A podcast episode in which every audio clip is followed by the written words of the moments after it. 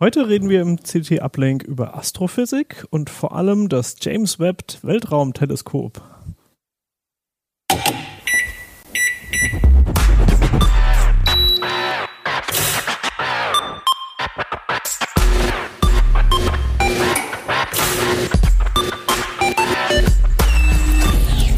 CT Uplink.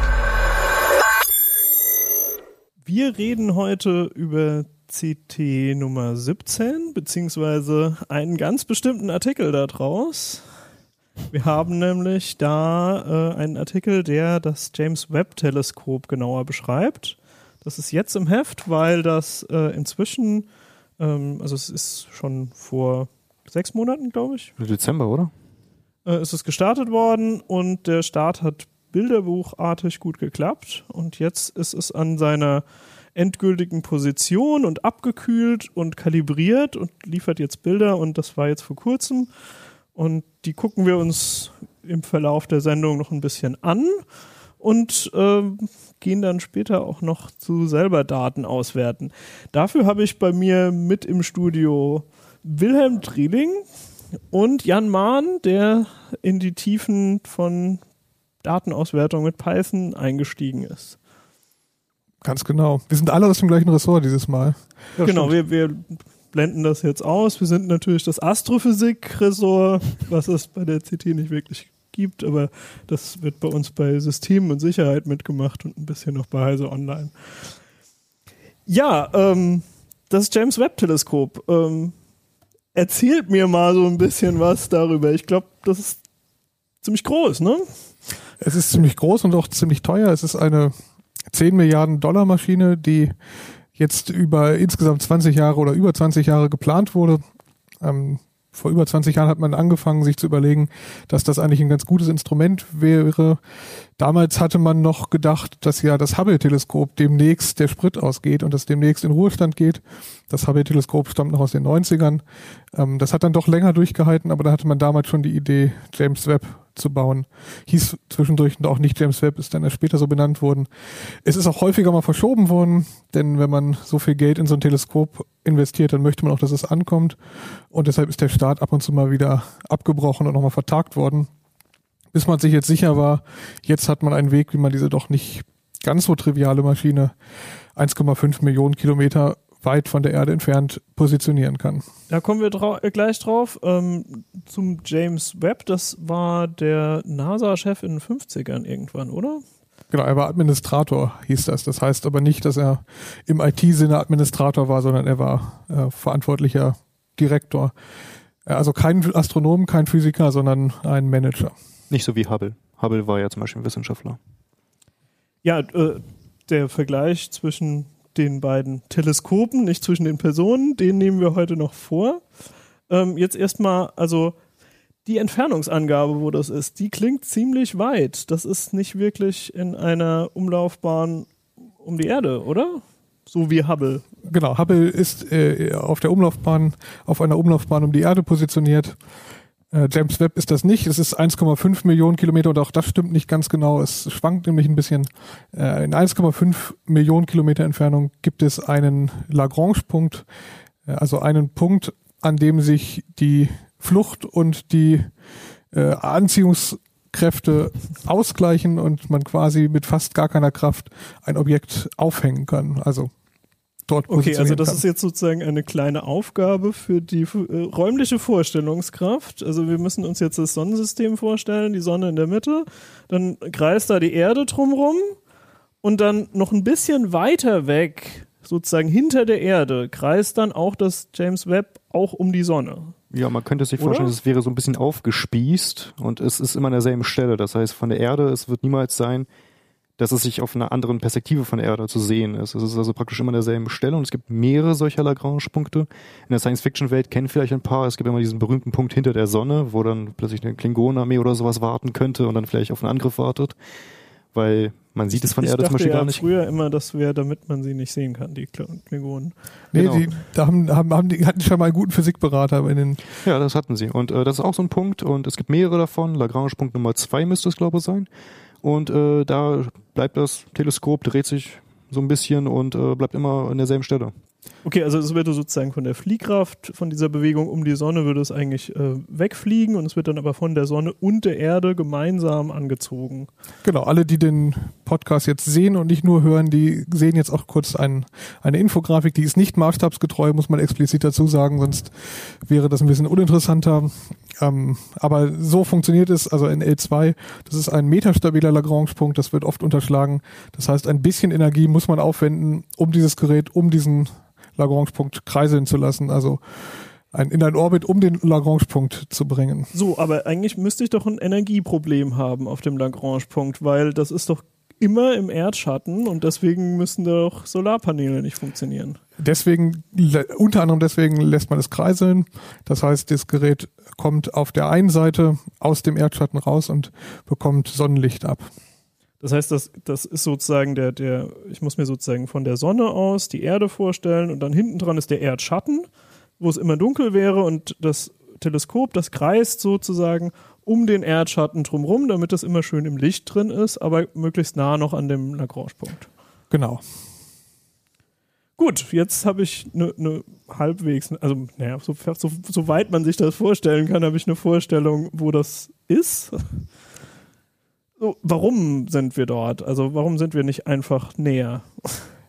Ja, wir, wir könnten ja auch das, die gesamten Instrumente einfach auf die Erde stellen, irgendwo in der Wüste in den USA. Wird die NASA ja wohl noch einen Flecken anmieten, um einen 36 Meter großen Spiegel hinstellen zu können. Das ginge ja. Äh, macht sie ja auch für andere Wellenlängenbereiche. Aber für die Wellenlängen, die untersucht werden sollen, gibt es da ein Hindernis im Weg. Und das ist so, dass die Objekte, die wir uns angucken wollen, sehr, sehr weit weg sind und auf den letzten paar Kilometern ist dann halt so ein Hindernis. Zwischendurch kommt lange nichts, aber dann kommt halt unsere Atmosphäre. Das ist jetzt für uns ganz vorteilhaft, dass die da ist. Man kann durchaus besser atmen mit Atmosphäre. Aber für Astronomen ist das schon. Genau, es ist sehr hinderlich, wenn man gerade wenn man man kann das mit bloßem Auge nachts eigentlich sehen. Also wenn man auf, auf die Sterne guckt, dann funkeln die ja so ein bisschen. Und das ist die Bewegung der Luft in der Atmosphäre, oder? Ja, lange, lange dazwischen kommt ganz wenig bisschen interstellare ähm, Materie gibt es schon, aber es ist sehr, sehr wenig. Das Licht kommt ziemlich ungehindert von sehr, sehr weit weg bis zu unserer Atmosphäre und da wird dann, werden dann einfach einige Wellenlängen rausgefiltert. Gut, okay, also ich meine, den Vorteil hat ja dann auch das Hubble-Teleskop. Das ist ja dann auch schon außerhalb der Atmosphäre. Ich glaube, so etwa 150 Kilometer äh, in, ist der, der Orbit hoch. Ähm, warum musste dann James Webb weiter weg? warum kaufen sich Hobbyfotografen alle fünf Jahre eine neue Kamera? Also es hat sich ja schon ein bisschen was getan. Äh, Hubble wurde mal in den 90ern konzipiert. Hubble hat einen kleineren, hat eine äh, kleinere Öffnung, also auch einen kleineren Spiegel. Das heißt, es kann weniger Licht einfallen, es hat ältere Instrumente und äh, James Webb hat jetzt eben neue zeitgemäße Instrumente für bestimmte Anwendungsfälle und es hat einen verdammt riesigen Spiegel.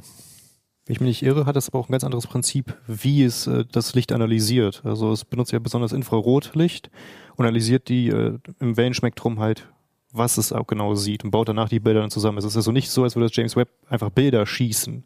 Es analysiert ja die Daten und wandelt die dann in Bilder um, sodass wir sie halt sehen können als schöne Gemälde oder Okay, also äh, das, das Hubble-Teleskop ist sozusagen ein Weltraumfoto mit dem ich äh, einfach Fotos machen kann, so wie ich das auch sehen würde. Also wenn ich sozusagen Astronaut wäre und würde da schweben auf der gleichen Umlaufbahn wie Hubble, würde ich im Prinzip das gleiche sehen.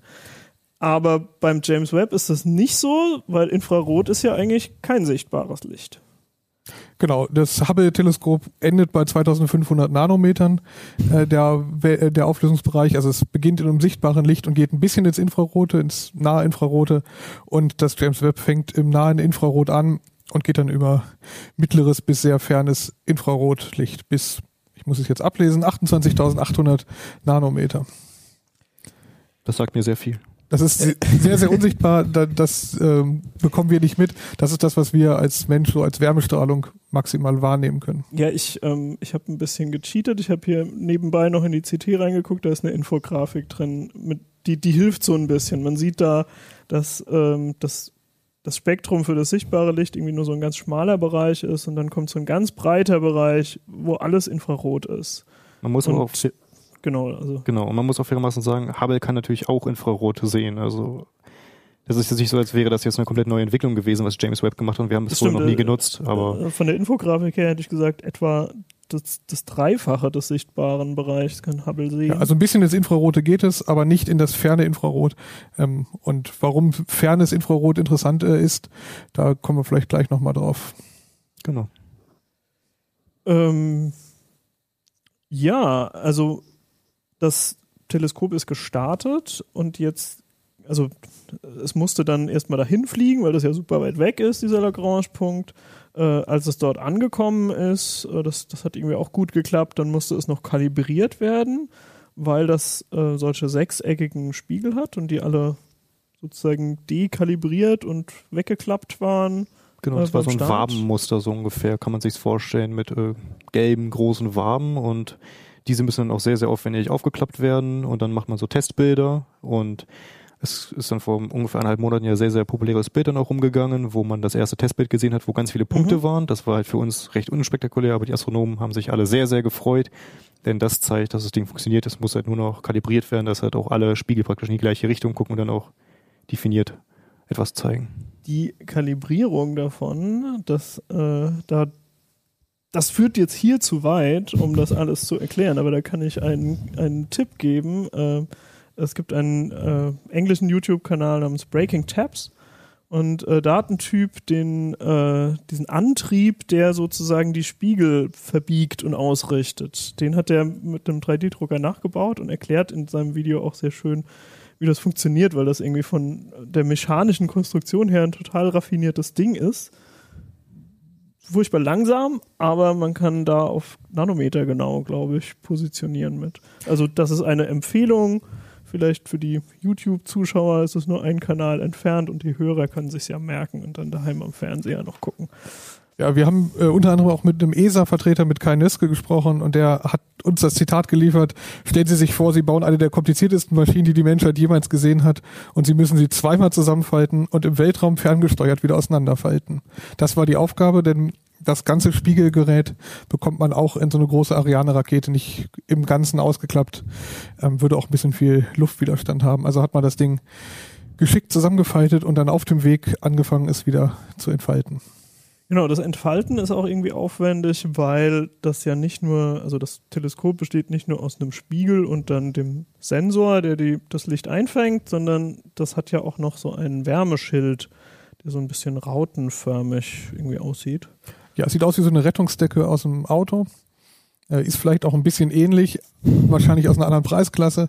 Äh, also so eine Rettungsdecke wurde da in fünf Lagen verbaut und die sorgt dafür, dass keine Wärmestrahlung von der Sonne auf der Seite der Instrumente ankommt. Also man muss sich das so, so vorstellen, das Ding hat ja auf der einen Seite Sonnenkontakt, damit es ähm, sich mit Energie versorgen kann. Aber hinter dieser Rettungsdecke sind dann die Instrumente angebracht und da darf kein Schimmer Sonnenlicht ankommen, denn Sonne macht eben auch Wärmestrahlung und genau das wollen wir ja raushalten aus dem Eingang der Instrumente. Das heißt im Prinzip, ich habe sozusagen die erste Schicht Rettungsdecke, die wird richtig heiß, weil da das Sonnenlicht volle Kanne drauf knallt, dann ähm, strahlt die das, also das meiste reflektiert sie, weil sie ja so eine glänzende Oberfläche hat, aber äh, auf die andere Seite gibt es dann auch ein bisschen Wärmestrahlung quasi, weil es ja heiß ist. Diese Wärmestrahlung fällt dann auf die nächste Schicht. Dort wird wieder auch das meiste zurückgeworfen, aber ein bisschen erwärmt sich und das heißt, nach fünf Schichten ist man dann, ähm, ja, Ja, das, hat man irgendwie das Problem Sonnenlicht gelöst. das haben wir uns auch erklären lassen. Kühlen ist relativ einfach, wenn man rundherum keine Luft hat. Also die zwischen den Schichten ist ja ein Vakuum. Das muss man da nicht künstlich hinbringen. Da oben ist halt sehr, sehr wenig Luft. Deswegen funktioniert das Kühlen extrem gut und man ist dann da ganz, ganz weit im Minusgradbereich. Es war ja auch ganz wichtig, dass das Teleskop komplett runterkühlt, bevor man da erst Bilder macht, weil, wie ja schon gesagt, es darf keine Wärme dran sein und das Teleskop, als es unterwegs war, war natürlich der Sonne ausgesetzt und deswegen muss es eine Weile da kreisen, bis es dann komplett runtergekühlt Das war. ist dann natürlich. sozusagen, weil ähm, wegen der Art, wie, wie so Bildsensoren funktionieren, ähm, dass die sozusagen ja mit elektrischen Ladungen agieren dann halt. Also jedes Pixel hat dann irgendwie eine elektrische Ladung und wenn dann Wärme da ist, also wenn der Sensor selber warm ist, dann kann es halt sein, dass äh, wegen der Erwärmung sozusagen zufällig mal eine Ladung in dem Pixel landet und dann hätte ich plötzlich schon einen Helligkeitsunterschied, der aber eigentlich nie da war, weil da kein Photon reingefallen ist. Ich habe gerade mal aktuelle Daten abgerufen. Das ähm, auch für alle, die sich jetzt wahnsinnig dafür interessieren, gibt es die Where is Webseite. Wahrscheinlich die absoluten Freaks gucken schon seit dem 26.12., also seit dem Start jeden Tag äh, live, wo das Gerät ist. Und jetzt ist es halt da. Trotzdem kann man auf dieser Seite immer noch die aktuellen Metriken auswerten. Und wir haben auf der heißen Seite gerade 50 Grad in Celsius und auf der kalten Seite sind wir so bei minus 230 Grad und einige der Instrumente gehen runter bis 267 Grad Celsius und das sind dann nur noch 6 Kelvin. Also ganz ja. knapp über einen absoluten Nullpunkt. Das ist schon wirklich sehr, sehr kalt. Cool. Beste Bedingungen, um richtig scharfe Bilder zu machen. Ähm, ich glaube, fünf Bilder hat die NASA zum Start veröffentlicht, oder? Ja, es gab diesen, dieses Event und das ist ja jetzt auch nicht alltäglich, dass der US-Präsident kommt, wenn man ein wissenschaftliches Experiment aufgebaut hat. Der will auch mal positive Nachrichten verbreiten. Der wollte auch mal was, was den, den Ruhm jetzt einsammeln. Wie gesagt, obwohl doch er war schon in der Politik, als das Gerät geplant wurde. Er war damals schon nicht der Jüngste, aber ähm, war damals schon aktiver Politiker. Aber er hat es nicht, in, nicht verantwortet. Das Geld ist in anderen bei vielen anderen US-Präsidenten ausgegeben worden. Und er hatte aber dann die Ehre, die ersten Bilder veröffentlichen zu dürfen. Es war ja auch ein ziemliches Gemeinschaftsprojekt. Also man darf nicht vergessen, dass nicht nur NASA dabei war, sondern auch die ESA, also die europäische Raumfahrt.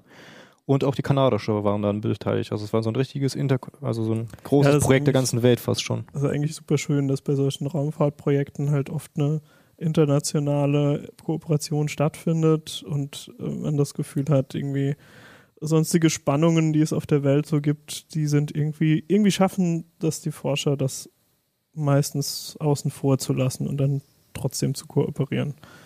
Sehr cool. Ja, leider deutet sich da ja auch ein Umbruch an, aber bisher ja, war das bei, bei der bisher ISS, war das also so. fürs James Webb ist ja, glaube ich, jetzt keine Gefahr. Nee, da war Russland auch nicht aktiv daran beteiligt. Die ESA, die CSA und die NASA haben da mitgemacht. Ja, also wir haben, ich, ich schaue jetzt gerade auf ein Bild, da sieht man einen Sternenhimmel, ähm, ein Teil, also naja, es ist so ein so wie ein Gebirge fast zu sehen, ähm, so, so eine orangene, wabernde Masse, irgendwie ein Nebel oder so und ähm, sozusagen an der Kante im Übergang zum, äh, zum schwarzen Hintergrund ist das alles sehr bläulich und das ergibt eigentlich ein total buntes Bild, was ich mir jederzeit ins Zimmer hängen würde sehr schön. Genau, das war eigentlich das Bild, was, glaube ich, in jeden Medien inklusive der Tagesschau, also wirklich auch für Leute, die sich nicht primär mit Astronomie beschäftigen, war dieses Bild eigentlich irgendwie präsent. In fast jeder Tageszeitung wurde es auf Zeitungspapier abgedruckt. Ist auch bei uns in der CT. Also falls ihr die CT bei euch gerade liegen habt, könnt ihr auf Seite 153 53 gucken, dann seht ihr das Bild ebenfalls abgedruckt. Wir sind da keine Ausnahme, aber das Bild ist zugegebenermaßen auch wirklich sehr schön und ja, wer, wer kann, empfehle ich, äh, das auf der NASA-Webseite abzurufen und dann in voller Auflösung auf einem OLED-Display anzuzeigen. Definitiv. Raumfahrtbilder sind auf OLED-Displays immer am schönsten. Man muss zu diesen Bildern aber ein paar Dinge noch erzählen. Das ist jetzt nämlich nicht so, dass ähm, man irgendwie einen Massenspeicher da oben hat und äh, fertige JPEGs per Funk von dieser SD-Karte auf dem James Webb Teleskop runterladen kann. Äh, ganz so einfach ist es nicht. Ich habe mir auch angeschaut, welchen Aufwand es ist. Also die NASA hat das auch gut dokumentiert, dieses Bild überhaupt zu erzeugen, was man jetzt hier sieht. Also da äh, diese Bilder sind auch nicht am gleichen Tag mit der Veröffentlichung runtergeladen worden. Da waren noch Astronomen und Grafiker eine Weile dran beschäftigt, um das Letzte daraus zu holen. Äh, was ja auch schon damit anfängt, dass dieses Bild eben nicht im sichtbaren Lichtbereich aufgezeichnet wurde, weil James Webb gar nicht im sichtbaren Bereich fotografieren kann. Gut, also es ist im Prinzip ein Falschfarbenbild. Ähm, also es ist sozusagen transformiert in den sichtbaren Bereich und es zeigt einen Nebel, also einen Bereich äh, im All, wo ähm, es Staub und Gase gibt, äh, die dann auch ähm, ja, Licht streuen, was dahin fällt. Deswegen ist das so orange. Und ähm, was, was dort eigentlich passiert ist, also man, beziehungsweise man hat vermutet, dass dort äh, in diesem Bereich des Himmels äh, neue Sterne entstehen. Und ähm, da, also Hubble hatte das vorher auch schon fotografiert, war auch da schon ein beliebtes Motiv. Äh, für die, für die Videozuschauer haben wir das mal zum Vergleich aufgenommen. Das sieht alles sehr ähnlich aus, äh, vielleicht noch ein bisschen mehr wie, wie Nebel, also ja, einfach als ob man nicht so weit gucken kann. Und ähm, das, das Blau ist irgendwie mehr so ein, so ein Türkis und ja, als ob da jemand irgendwie Rauch hingeblasen hätte. Und äh, es gibt einfach viel weniger leuchtende Punkte, die so dazwischen sind. Und äh, bei dem Bild vom James Webb Teleskop, also abgesehen davon, dass es eventuell sogar noch ein bisschen schärfer ist, ähm, sieht man einfach zwischendrin ganz viele leuchtende Punkte und das sind zum einen Sterne, die da gerade innen drin in dieser Nebelwolke entstehen und zum Teil welche, die dahinter sind. Und auch sehr weit entfernte Sterne zum Beispiel. Genau. Wie kommt es denn, dass man im Infrarotbereich weiter gucken kann als im sichtbaren Bereich? Das liegt an der Rotlichtverschiebung. Die Theorie ist schon alt. Also ich könnte bald schon 100 Jahre vermutlich alt sein. Und ähm, die Theorie besagt halt mehr oder weniger, dass wenn etwas sehr weit weg ist und wie man ja weiß, das Universum dehnt sich aus, dass sich auch das Licht halt mehr oder weniger mit ausdehnt und sich alles ins Rötliche halt verschiebt. Das heißt, man kann davon ausgehen. Also eigentlich Doppler-Effekt. Doppler-Effekt beim Krankenwagen, genau. der an mir vorbeifährt und dann ist plötzlich die Sirene äh, tiefer von genau. der Frequenz her, sobald der an mir vorbeigefahren ist und sich wieder an mir, von mir entfernt. Und so ähnlich ist es dann so, also sozusagen, dass die Frequenz vom Licht ist herabgesetzt für fast alles, was wir so am Himmel sehen dann, weil eigentlich alles irgendwie von uns wegfliegt. Ja, der Doppler-Effekt ist im Grunde das Äquivalent zu dem, was auf dem Farbspektrum passiert und etwas, was halt sehr, sehr weit weg erscheint und vermutlich sich auch von uns weg entfernt, das ist zum Beispiel immer rötlicher. Und davon kann man halt ausgehen, dass halt das nicht nur sehr weit weg ist, sondern auch vermutlich eins der ältesten Sachen, die überhaupt in der Galaxie, also in unserem Universum mehr oder weniger gibt. Und das, was man da entdeckt, ist dann vermutlich eine alte Galaxie. Deswegen spricht man auch davon, dass zurzeit sehr viele Rekorde gebrochen werden könnten und auch schon zum Teil gebrochen worden sind, wo mal die älteste Galaxie, die wir je beobachtet haben, tatsächlich gefunden zum Beispiel hat. Und das wird immer und immer wieder vermutlich geschlagen werden und während wir sprechen auch immer noch geschlagen. Okay, ja, und äh, im Prinzip ist das ja sogar äh, hilfreich für uns, weil ja dann sozusagen je länger die Wellenlänge ist, desto weniger Interaktion gibt es zwischen den Photonen und irgendwelchen Teilchen, die im Weg sind. Das heißt, die Chance, dass äh, infrarotes Licht bei uns ankommt, ist eigentlich auch größer. Das heißt, es ist dann auch sozusagen die bestmögliche Intensität sozusagen. Ja, also wenn man sich das mal vorstellt, dass eine Welle so ganz schnelle Bewegungen macht, das ist jetzt in einem völlig anderen Maßstab, aber eine solche Welle trifft natürlich viel mehr als eine Welle, die sich so genau. durch den langsam durch den Raum, also gedehnt in einem längeren Wellenlängebereich durch den äh, Raum bewegt. Für alle, die jetzt nur zuhören, ich habe wilde Bewegungen mit der Hand gemacht. ähm, perfekt sinusförmig war perfekt diese Bewegung. Also aus meiner Sicht sah das nicht sehr sinusförmig aus, aber man, hast es auch verschoben gesehen. Genau, genau. nee, äh, wenn man sich einen Doppler-Effekt mal so ein Bild davon ansieht, dann sieht man das da auch sehr, sehr schön, dass halt vor dem Objekt, in der Richtung es sich bewegt, es zum Beispiel sehr, sehr gestaucht aussieht. Und auf der Hinterseite, was Pina beschrieben hat, dieser extreme Tonabfall, das ist dann zum Beispiel auch sehr, sehr gestreckt, die Wellen. Und so kann man sich das auch vorstellen, was Jan versucht hat, hier mit der Hand darzustellen. Sehr gut. Ähm, ja, es, es gab auch noch ein Bild, wo man also wirklich so extrem weit gucken konnte, was auf den ersten Blick nicht so spektakulär aussah, aber ähm, also für die wir suchen noch. YouTube-Zuschauer können gerade sehen, wie Jan durch die äh, Bilder scrollt. Ähm, ja, also wir, wir haben jetzt ein Bild vor uns, wo im Prinzip einfach, ja, naja, so, so ein bisschen wahllos äh, Sterne verteilt sind. Also es ist jetzt, kein Nebel nicht, zu sehen oder genau, so. Nicht nur Sterne, sondern auch Dinge, die man so auf den ersten Blick für einen Stern halten könnte, die aber auch äh, einfach Galaxien sind. Also das ist genau. wahnsinnig abgefahren, wenn man ehrlich ist. Diese roten Scheiben da hinten zum Beispiel, vielleicht kannst du mit der Maus gehen, sodass die Leute auf Video sehen können. Man kann sich das vorstellen, wie es ist, wäre so ein roter Pinselstrich auf dem Bild und das ist zum Beispiel eine Galaxie. Und äh, das ist diese Rotlichtverschiebung, die wir auch gerade beschrieben haben. Die Galaxie ist mit großer Wahrscheinlichkeit auch sehr, sehr, sehr, sehr weit weg. Und das sieht man auch daran, dass halt manche der Sterne viel weiter vorne sind und größer erscheinen als die Galaxie, die eigentlich so weit weg ist. Also von der Größenordnung kann man halt vergleichen. Ein Stern ist da sehr, sehr hell und vorne. Und die Galaxie, die von der Größenordnung im Vergleich aussieht auf dem Bild, ist halt in Wirklichkeit aber unglaublich weit weg. Okay, also ich kann im Prinzip in der Galaxie dann immer davon ausgehen, dass dort sozusagen Sterne in allen Größen vorhanden sind. Das heißt, die würde sozusagen über den kompletten Bereich des Spektrums Licht abstrahlen. Das heißt, wenn wir sie sehr rot nur noch sehen, dann muss das eigentlich heißen, dass sie super weit weg ist. Genau. Wir sehen jetzt hier eine ganze Menge solcher roter Punkte in diesem Bild. Das heißt, äh, also wir sehen auch blaue, die müssen da näher sein, aber die roten, die müssen eigentlich ultra weit weg sein. Und mit ultra weit weg sind wir dann im Bereich von mehreren Milliarden Lichtjahren. 13,8 äh, Milliarden Lichtjahre ist die, das, das jetzige Universum so ungefähr alt.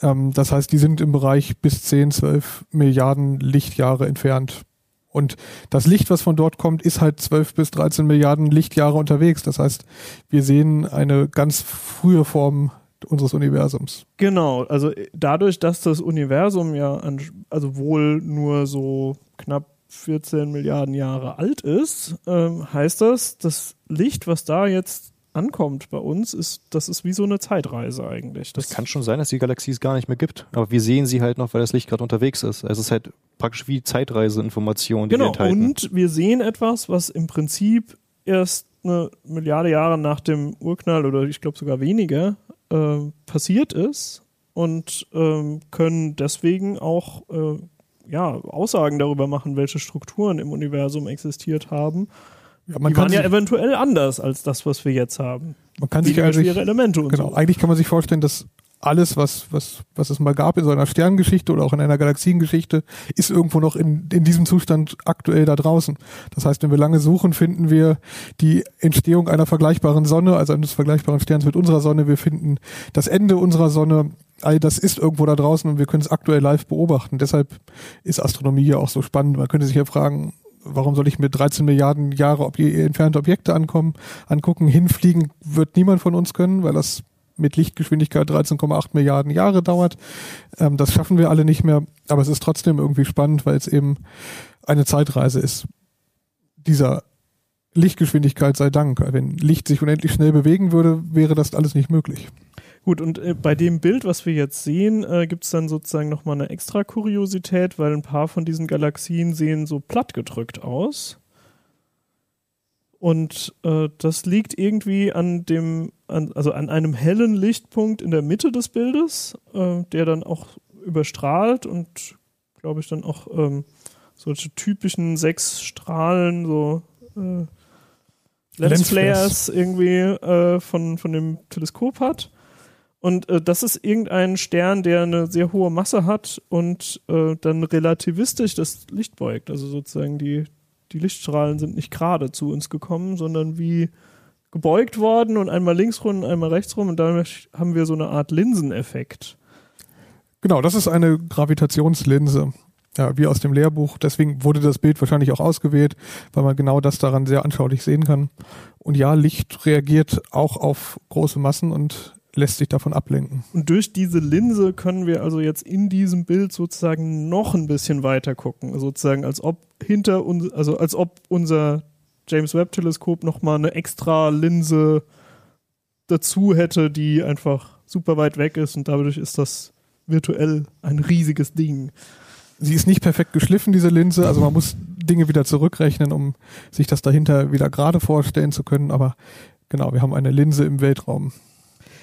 Apropos Rechnen. Du hast tatsächlich auch gerechnet mit Daten vom James Webb.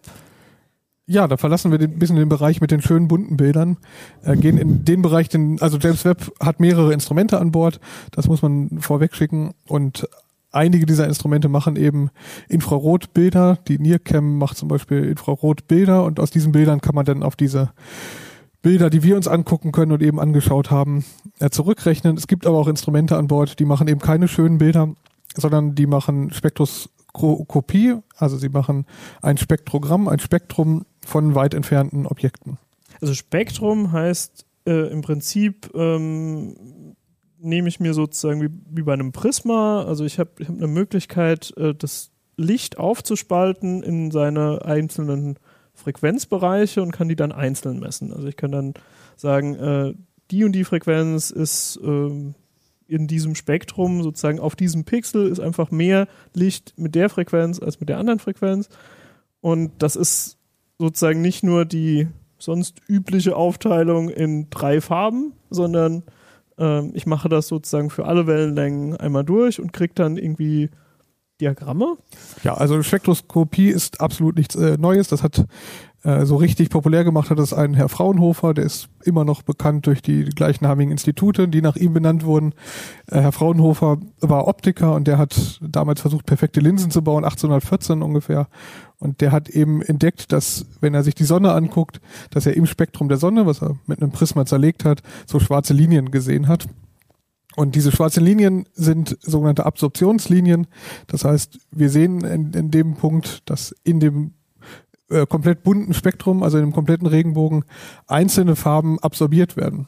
Und das passiert immer, wenn bestimmte Elemente im Weg sind, an denen das Licht, äh, die genau ein, ein solches Photon aufnehmen können und das Licht dann absorbieren.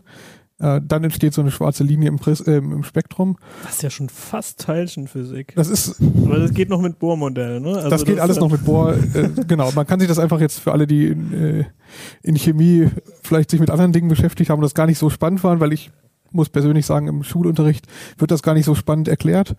Ähm, genau, Astrophysik, Astronomie, Teilchenphysik, das geht alles Hand in Hand und äh, gehört alles zusammen. Okay, also da springt so, das ist, diese Wellenlänge an Licht ist sozusagen genau die richtige Menge Energie, damit ein Elektron dann auf eine, ein höheres Energielevel gehoben wird. Genau. Und deswegen ist dann das Photon, was diese Energie aufgewendet hat, ist danach weg. Das ist eine Absorptionslinie. Und dann fehlt die im ja. Spektrum. Okay. Und es gibt als, als Gegenstück gibt es noch die Emissionslinien, die entstehen, wenn man zum Beispiel einen Stern hat, davor ein heißes Gas. Das heiße Gas wird immer heißer und da passiert genau das Gegenteil. Da kann ein Elektron von einer äußeren Bahn in eine Bahn weiter innen springen. Und dabei gibt sie ein Photon ab. Und dieses Photon hat dann eine Wellenlänge, die man einfach in der Tabelle nachschauen kann, um rauszufinden, was denn da für ein Gas ist. Und du hast jetzt quasi ähm, dir, dir Code besorgt, mit dem du diese Wellenlängen raussuchen kannst. Ja, die NASA ist relativ ähm, großzügig oder die NASA hat das STSCI beauftragt, äh, das Space Telescope Science Institute.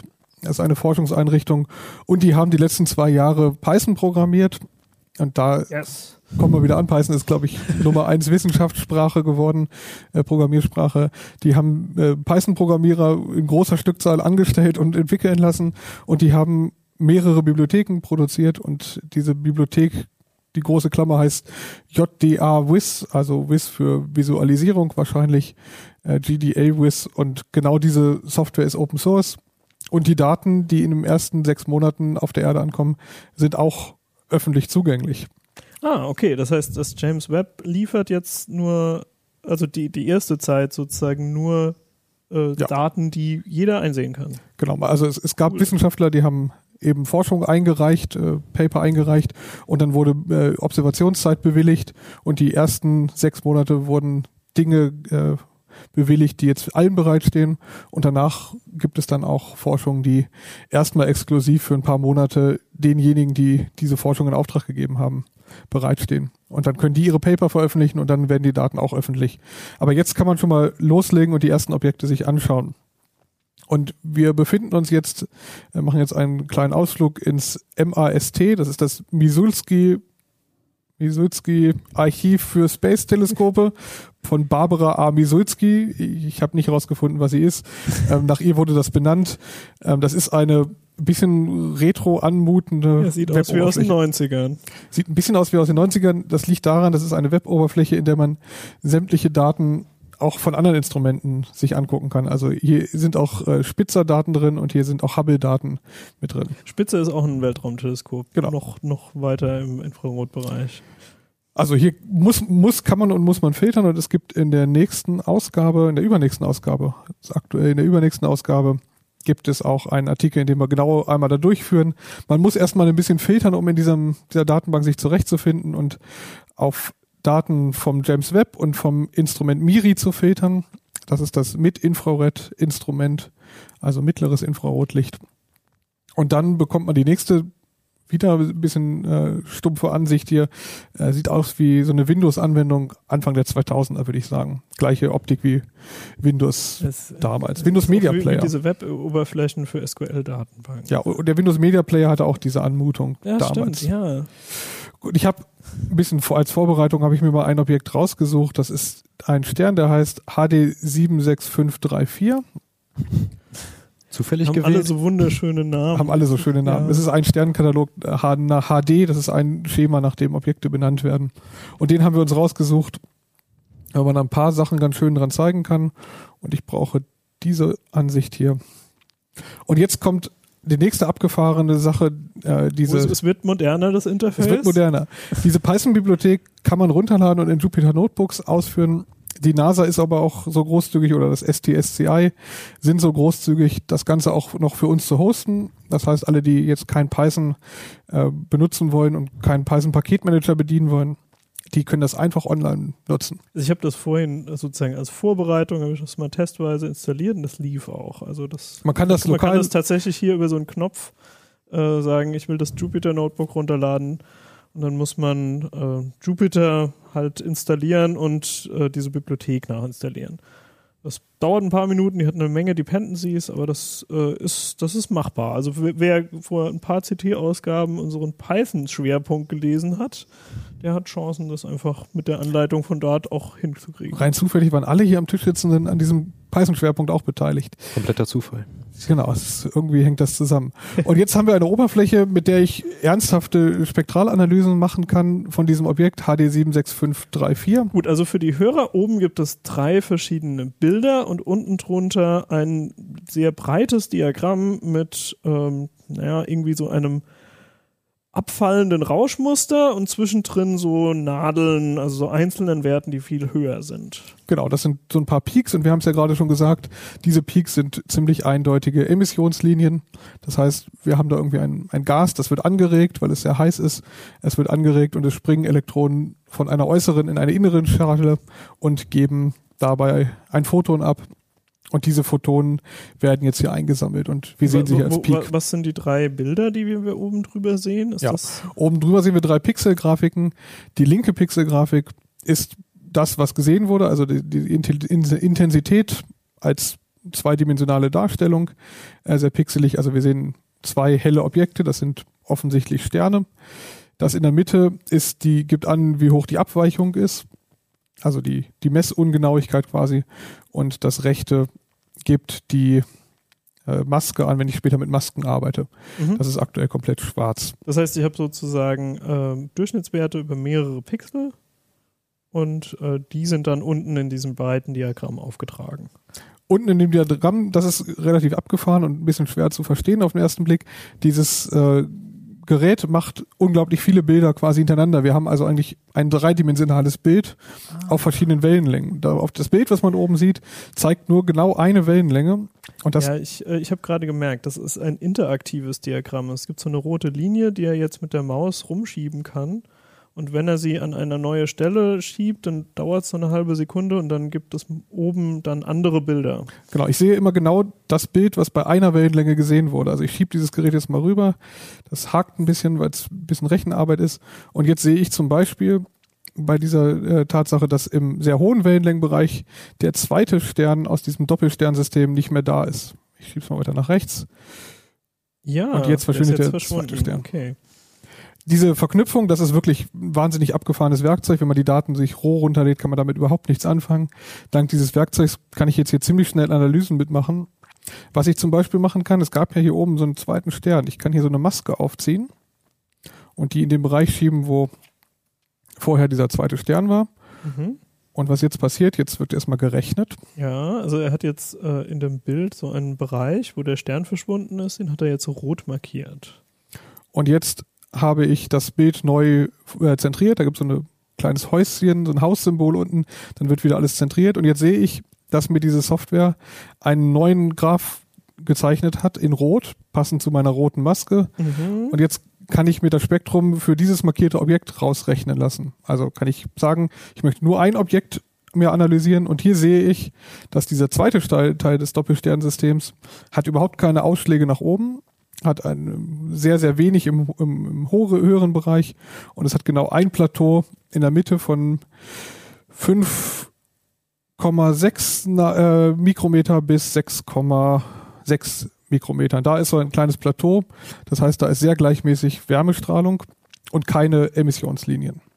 Das habe ich jetzt damit schon nachgewiesen, dass dieses Objekt hier oben doch deutlich anders ist als das zweite. Ich mache mal eine zweite Maske auf. Die sollte jetzt grün werden und lege die auf den großen Hauptstern. Da entsteht eine neue Linie und der Kontrast bei grün ist wirklich nicht toll. Oh ja, das, Meine das, Empfehlung das kann ich ist, kaum erkennen. das Grüne einfach zu löschen, eine neue Maske zu machen. Die nächste Farbe wird besser. So. Oh, das sind schon die geheimen Tricks, wie man hier. Die nächste Farbe Die ist ist- aber hellblau, ist auch nicht so viel besser. Aber also ich sehe, es ist ähm, im Prinzip einfach die. Also es sind die gleichen Ausschläge im.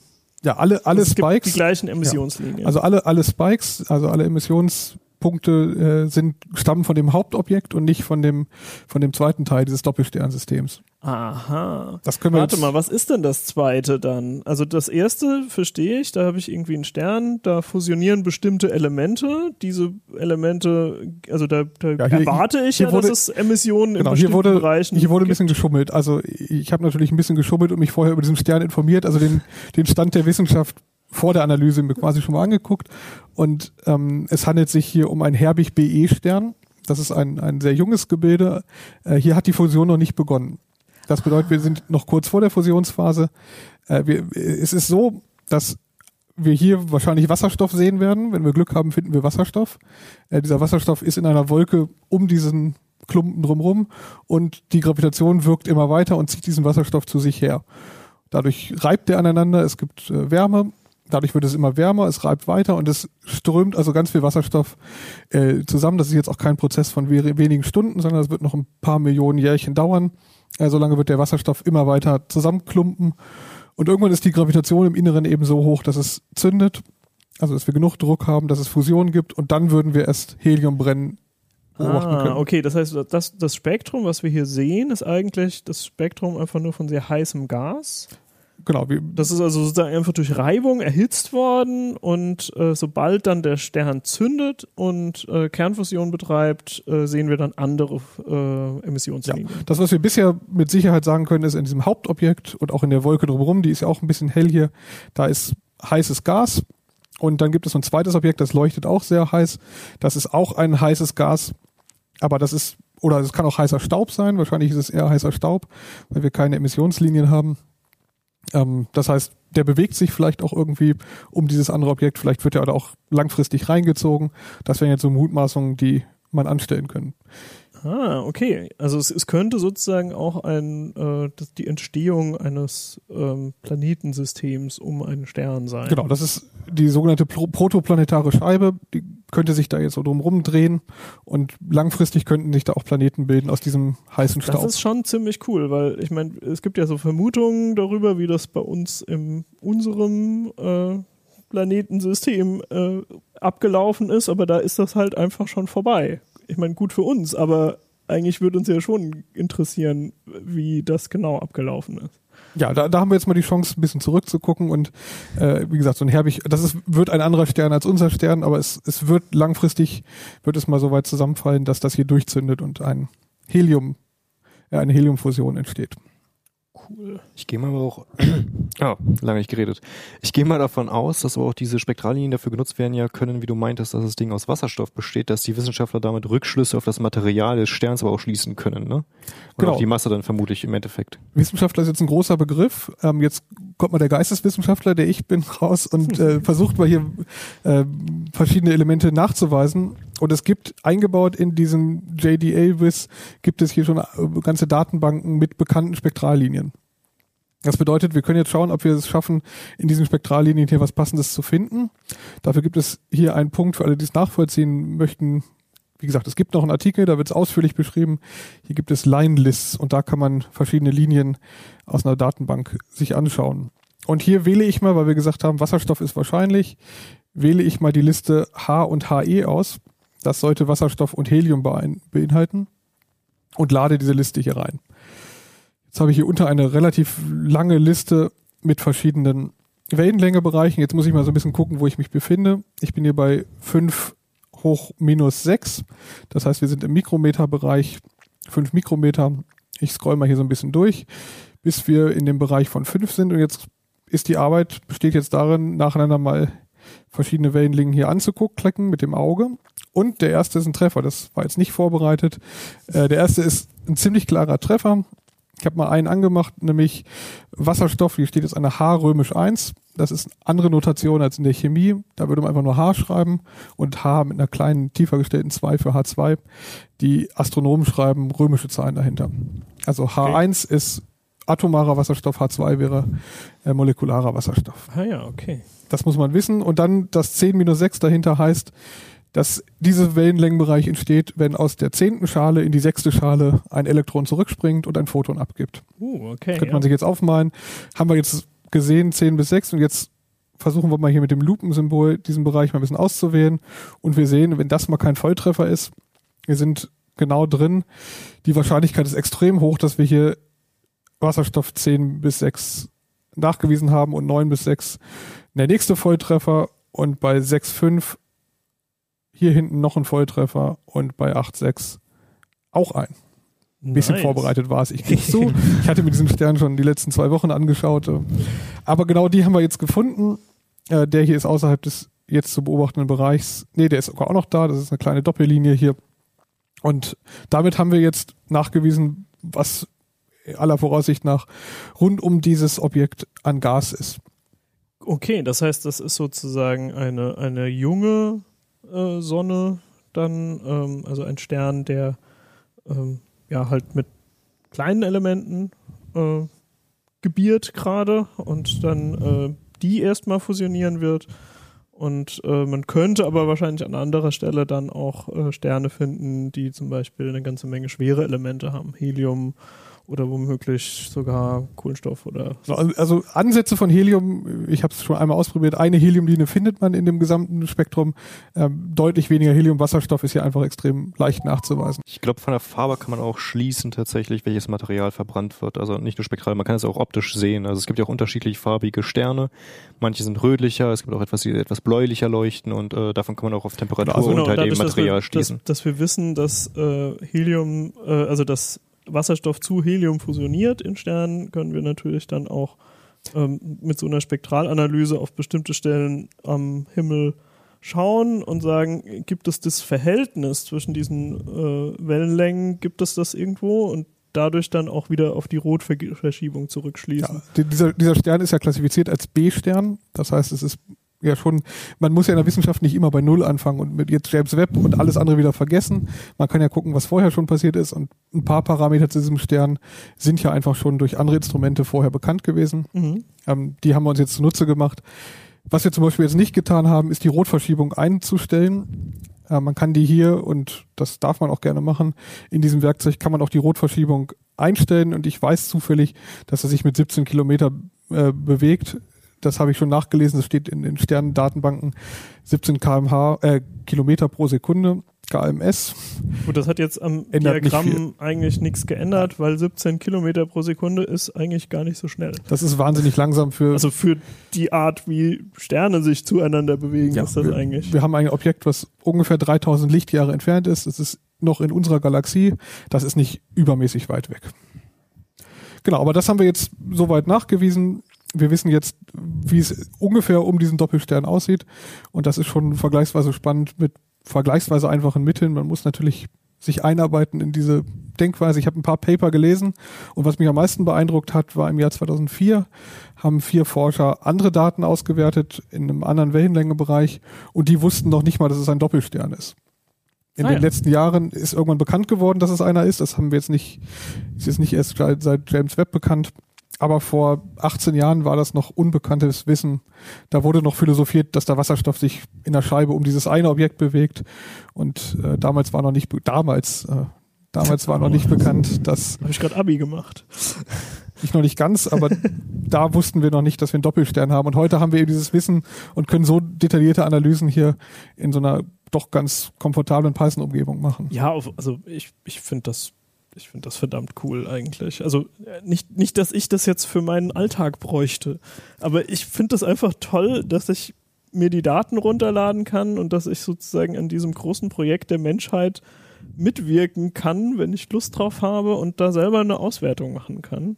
Das heißt, wenn, wenn ich mal irgendwie eine, eine astronomische Frage habe, kann ich die an diesen Datensatz richten und sagen, gibt es nicht ein Objekt, was genau die und die Eigenschaften hat und kann dann auf die Suche gehen in der Datenbank. Das finde ich schon verdammt cool. Man muss sagen, dass US-Steuergelder schon mal weniger zum, zugunsten der Menschheit eingesetzt wurden als in diesem Fall. Also die NASA oder das äh, STSCI betreibt diese komplette Umgebung, hostet das hier für mich. Ich kann online da drin direkt arbeiten. Ich kann mir sogar einen Account anlegen und Dinge zwischenspeichern. Äh, wir sind da irgendwie schon an einem Punkt, dass das ziemlich gut ist. Das ist auch das Faszinierende an der Astrophysik eigentlich dass äh, sobald man ein Problem hat, ist es halt leider so weit weg. Meistens schickt man irgendwas dahin oder baut irgendwas noch Größeres, was wir jetzt zuvor hatten und dann überprüft man das halt. Ja, quasi wie unsere Lego-Rakete, die wir hier als Deko platziert haben. Das wäre dann noch der Versuch, zum Mond zu kommen, quasi dem nächsten Himmelskörper. Das war ja schon verdammt schwierig. Also das ist ja aber auch jetzt schon 80 Jahre her und das hat sogar keiner von uns erlebt eigentlich. Nee. Keiner der Anwesenden war dabei, nee. Und wir haben auch einen Rover hier stehen. Ein ja, fiktiver der ist, Rover. Der ist ein bisschen für die, in, in die Zukunft geplant, oder? Genau, das ist so ein, äh, an die Hörer, das ist eine Art Rover, der erinnert so ein bisschen an den Curiosity Rover, der auf dem Mars ist. Nur hat dieser die angebliche Mission äh, Centauri. Äh, genau, also das, das Alpha Centauri-System besteht aus ja, drei Sternen oder so, ne? Genau, den kleineren davon.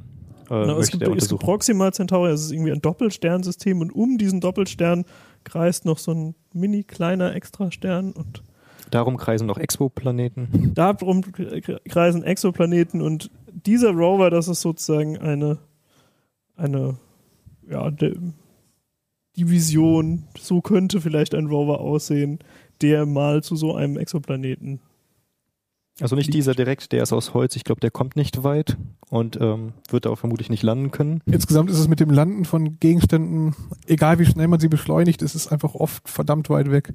Wir haben ja jetzt von äh, James Webb schon Laufzeiten von mehreren Minuten. Ich finde diese Idee in der Astrophysik einfach total gut zu sagen, das Universum ist riesig.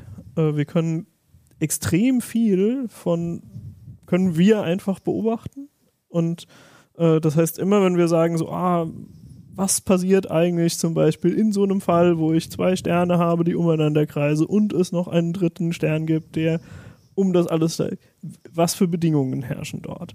Und das ist halt nicht, also das, das wäre jetzt bei, bei Alpha Centauri wären es, glaube ich, 4,2 Lichtjahre. Also Licht braucht schon mal vier Jahre, um dahin zu kommen.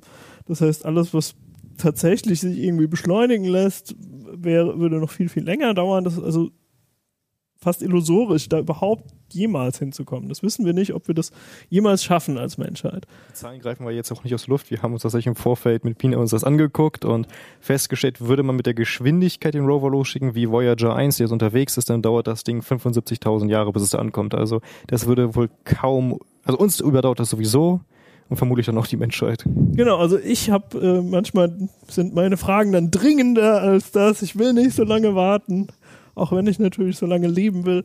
Und deswegen ähm, finde ich das halt cool, dann einfach zu sagen, naja, gibt es das irgendwo am Himmel? Also kann ich jetzt einfach ein Teleskop da drauf richten, kann ich jetzt irgendwas messen, um äh, mehr über so eine Konstellation rauszufinden. Und das geht halt voll oft. Also ich kann halt ganz oft sagen, es gibt irgendwo am Himmel gibt es eine Konstellation mit einem schwarzen Loch und einem Stern und einem Neutronenstern, die genau so sind und deswegen kann ich zum Beispiel eine Fragestellung, die sich bei der Teilchenphysik ergeben hat, über die Beobachtung der Sterne dann lösen. Also es ist sozusagen nicht nur, wir gucken in den Himmel, weil es bunt ist und schön aussieht. Ja, also an, auf der Erde in den Himmel gucken ist ja ohnehin bringt ja kaum noch neue Erkenntnisse, weil wir den, den Wellenlängenbereich jetzt ganz gut kennen. Das ist ja eben auch der Grund, dass wir neuerdings. Das sagst Teleskope du jetzt, aber da, also ich fand das schon ziemlich cool, dass sie es äh, geschafft haben, äh, das äh, Sagittarius A, also das schwarze Loch in der Mitte der Milchstraße, ja. abzulichten und das ging ja tatsächlich mit Radioteleskopen, die auf der Erde standen. Radioteleskopie ist nochmal eine ganz eigene Baustelle. Ähm, da braucht man ja auch mehrere von. Ja, also falls ihr jetzt einfach sagt, eigentlich hat das echt sau viel Spaß gemacht und wollt mehr Physik und Astrophysik haben.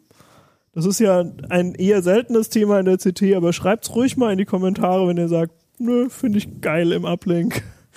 Es war auch Python. Also für alle, die es jetzt, die es jetzt nicht verstanden haben, man, das, es läuft auf Python, man kann auch mit Jupyter Notebooks Ja, das war so ein bisschen, bisschen dein Trick jetzt, um, um sozusagen an der Chefredaktion vorbei das Thema ins Heft zu bringen, zu sagen, ja, das ist ein Programmierartikel, deswegen ähm, machen wir den jetzt mal. Das ist auch gerade ganz schön oft absichtlich auf Python wieder zurück. Ne? So, Möchte ich auch nochmal betonen, dass das äh, aber auch für alle, die jetzt keine Python-Experten sind, keine Angst, äh, einfach den, auf den ausführlichen Artikel warten und dann kann man das ganz gut nachvollziehen. Ja, also das, was du eben gemacht hast, das sah ehrlich gesagt gar nicht so sehr nach Python aus. Das sah eigentlich nach sehr bewusstem Rumklicken aus in einem Interface, was nicht so einfach ist, aber ich denke mit einer guten Erklärung, was es dann in CT 19 geben wird, wohl, dann ähm, kriegt ihr das alle hin.